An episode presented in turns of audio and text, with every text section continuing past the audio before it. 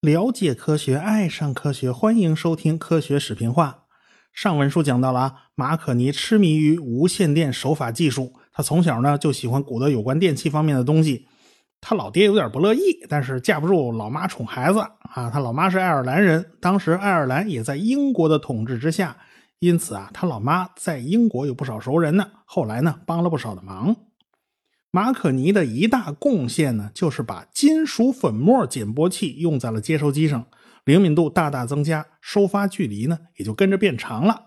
金属粉末减波器在遇到电磁波的时候就会粘紧，这样导电性就会变强，就可以触发电铃。哎，所以呢，他就专门做了一个雷电报警器。雷雨天里，外边一道闪电。就听屋里面铃铛啊，当啷一声响，跟着就是一个炸雷。哎呀，纯粹这都是瞎凑热闹嘛。但是这个装置有个缺点，就是金属粉末在粘紧以后啊，往往它松不开，它无无法恢复那种蓬松状态。哎，这就变成一锤子买卖啦。俄国人波波夫也在研究无线电，他的办法呢是每次无线电信号触发金属粉末减波器的时候，那金属粉末不粘紧了吗？就触发电磁铁。带动小锤子在那玻璃管上敲一下，这金属粉末呢马上就震松了，哎，这就没事了。马可尼后来也采用了类似的办法，由此可见，金属粉末减波器它没有办法快速恢复，这缺点呢还是蛮明显的。后来呢，逐渐就被电解液减波器啊，还有矿石减波器代替了。如果没有矿石减波器的话，也就不会有后来广播事业的大发展。当然这是后话了。马可尼的第二项发明呢是天线。当时的发射机啊，必定是有个火花装置的，发电火花嘛。他就把电火花装置的两端拉出两根电线，一根呢拉得高高的，架在大树上，于是这个收发距离呢就成倍提高。另一端呢最好是接地啊，你找个铁棒插到地下去啊。要是土壤不够潮湿呢，你就浇两桶水嘛。哎，无线电来讲啊，天线是一个非常重要的部件。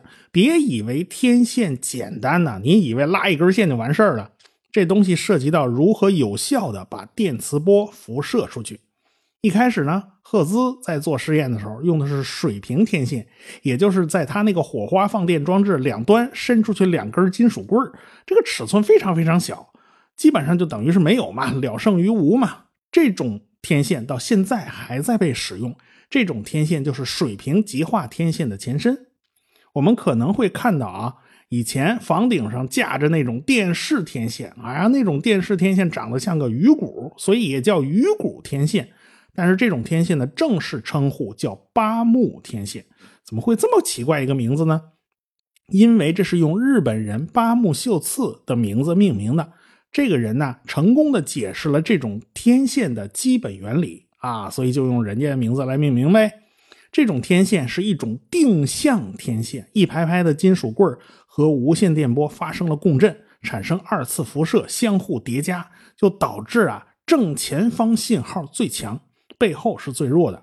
哎，不断变化的磁场会引发不断变化的电场，这就是电生磁，磁生电。哎，变化的电场再引发磁场，这就是无线电波嘛。对于鱼骨天线来讲。电场是在水平方向的，磁场是垂直的。那么，就像电影里面出现的那种老式无线电发报机呢？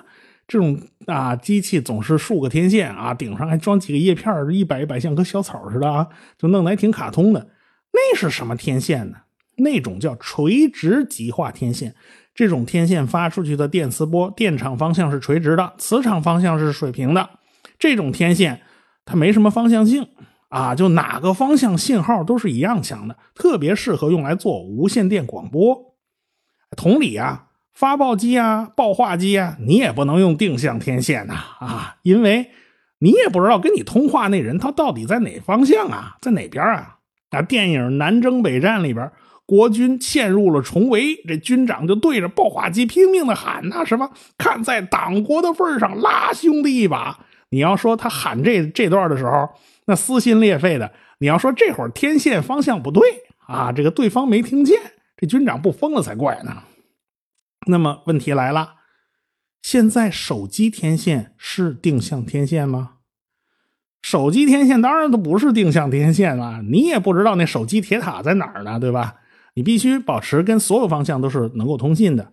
当年 iPhone 四的不锈钢边框就是天线，这个创意本来是不错的，但是后来弄出一天线门啊，这手握的地方不对，居然对信号质量有影响，这不要命吗？这不是？由此可见，现代手机的天线设计是非常复杂的事情。不像最开始啊，那拉根线往树上一挂就完事儿了。那么，基站铁塔的天线是不是定向天线呢？哎，答案可能出乎你意料，你以为它不是定向，其实铁塔是定向天线。不过，这个定向天线可就是高科技了啊，高科技之中的高科技，最新的五 G 技术。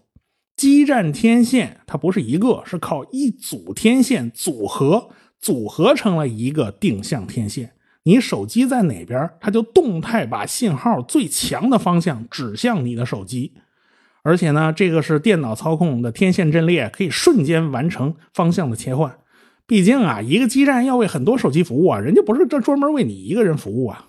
哎，所以瞬间能够切换方向的这种定向天线，有个高大上的名字。叫相控阵，没错，军用雷达天线最先进的就是相控阵技术。这个技术是来自于军事的哦。如今啊，天线是一个非常重要也非常高科技的学问。啊，扯远了，我们说回马可尼啊，当时他还没这么高级呢。马可尼的无线电装置有了天线这种设备以后，他发现啊，一台发射机可以搭配好多接收机。哎，这也就为日后的广播奠定了技术基础。在当时呢，马可尼二十来岁嘛，他就觉得无线电技术将来一定是大有可为的。他希望意大利政府能够支持他的发明。马可尼就给邮电部长写了一封信，请求支持啊。这事儿是归他管呐。一来二去啊，这个请求被驳回了。人家部长大人理都没理，就也不是没理。据说那部长大人在信上批了三个字：“神经病。”这说明人家的态度啊。这个马可尼就碰了一鼻子灰啊。他老妈呢就建议：“哎，你去英国试试看，毕竟啊，那是工业革命的起源之地。”于是马可尼就和自己的母亲拎着大包小包就去了英国。到了海关就被人拦截下来了。因为人家实在是搞不懂他们行李里面带的那些都是些什么玩意儿啊？怎么那么多稀奇古怪的东西？英国人上看下看，左看右看，总觉得不放心。他瞅这马可尼啊，就像看到恐怖分子啊！这两年前，一八九四年，法国总统啊，那就是遇刺身亡啊！啊，英国的维多利亚女王一辈子遇到过八次暗杀。好在都没成功啊！人家维多利亚女王这是福大命大造化大嘛？这是，人家爱尔兰人在闹腾啊，无无政府主义者也在闹事，所以人家英国必须提高警惕哎。但是英国人毕竟没证据啊，你不能说看着人不顺眼就是恐怖分子啊，那怎么办呢？能拆的就拆呗，能砸的就砸呗。所以马可尼进了英国以后，他带那些设备全成破烂了啊！进了英国，先给你来一下马威，安顿下来以后，第一件事就是赶紧修理东西啊，把这些仪器设备都赶紧修好啊。马可尼小伙长得帅，口才也不错啊！你别看是意大利人，一口流利的英语啊，就让他在上流社会人之间呐，还特吃得开，他就迅速建立了联系。到哪儿都离不开朋友圈啊，特别还有他老妈的朋友圈呢。一八九六年七月份，哎，马可尼就给英国人演示了无线电收发技术，英国人很关注啊，他就拿到了邮政部门的支持，特别是邮电局的工程师叫普利斯，和他非常投缘。后来，马可尼在英国注册了无线电专利，在英国，他把。距离扩展到了六公里，信号就可以穿过索尔兹伯里平原了。下一步，马可尼就要试验跨海通信。他在布里斯托尔海湾做测试啊，那距离不算远啊，信号成功的跨过了六公里的水域。那么，信号能不能跨越三十公里宽的英吉利海峡呢？这马可尼就在多弗尔附近的一座灯塔里边安装了一套收发装置。和法国的维勒姆进行通信，哎，这个效果很不错，信号成功的跨越了英吉利海峡。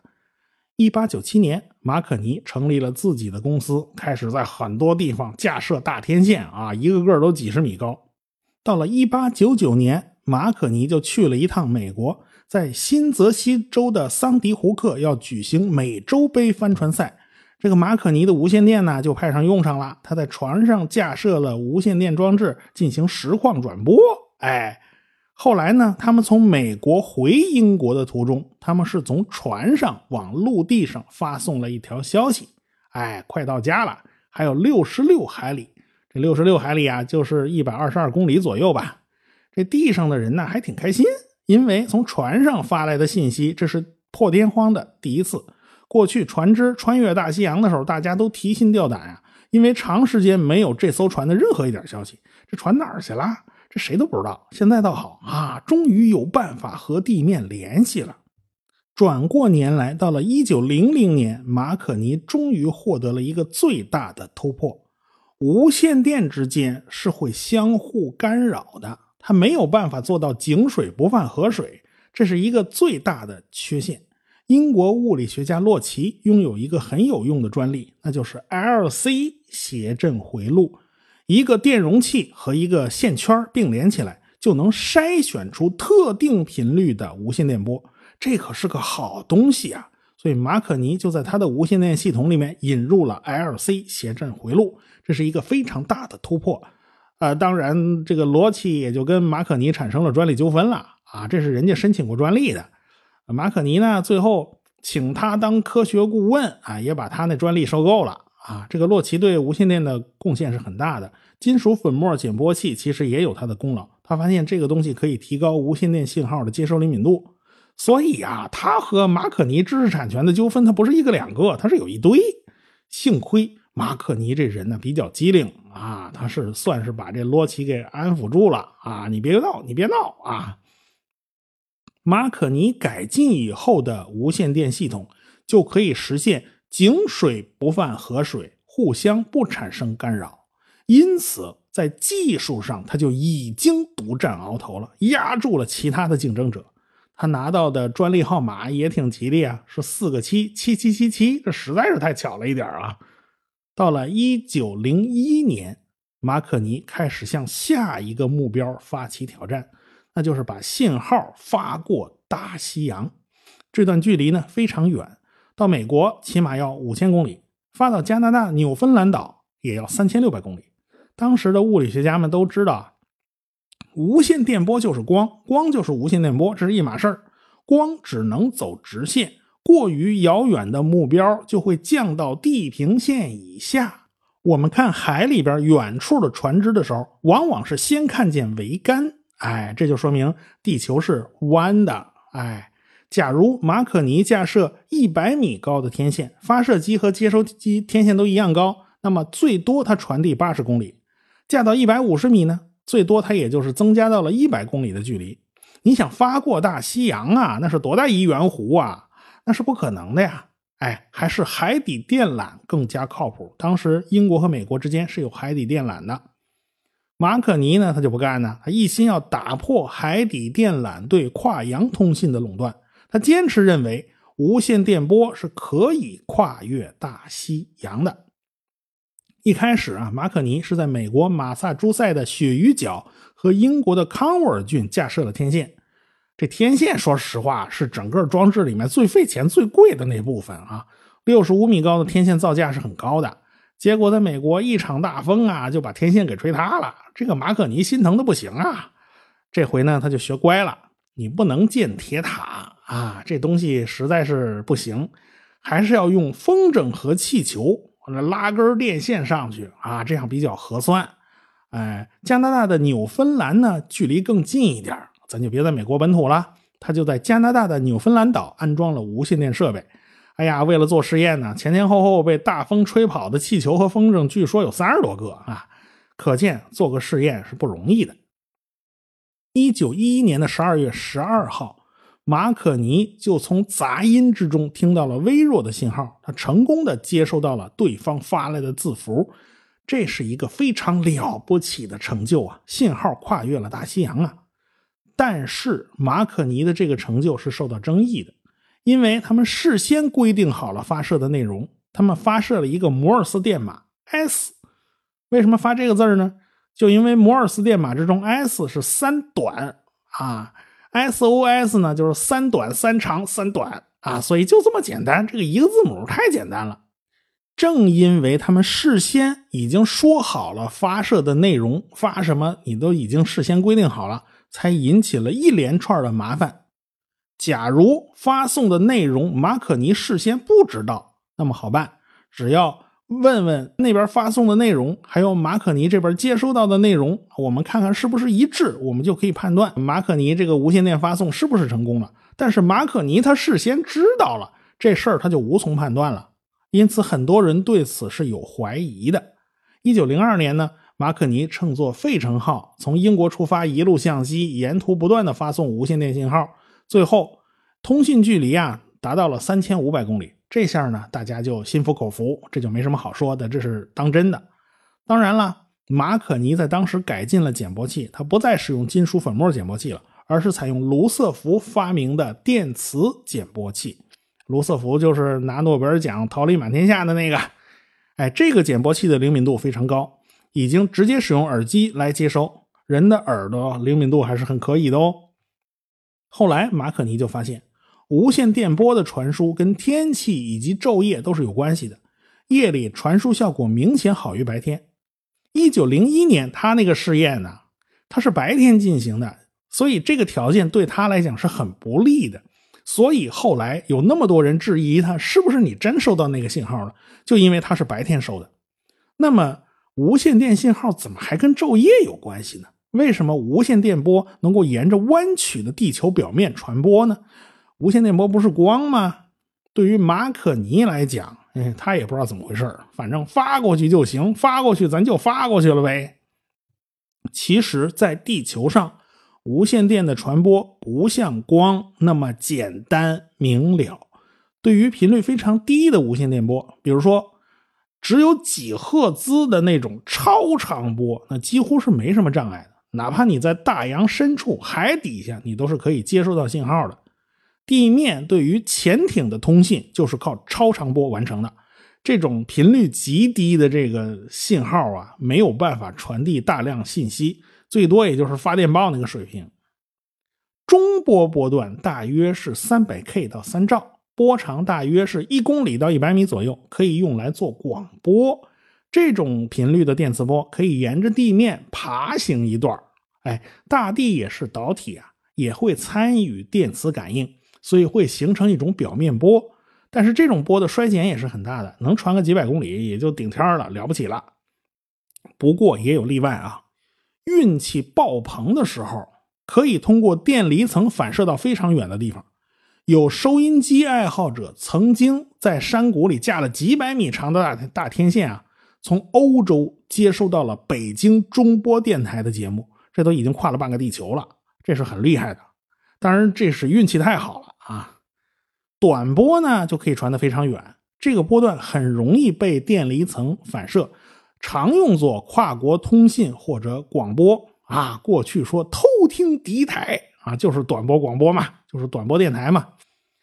正是无线电行业的蓬勃发展，使得科学家们发现，原来地球大气层远比我们想象的要复杂的多，高层大气是非常非常稀薄的，在紫外线和 X 射线的轰击之下，很多气体已经处于电离状态。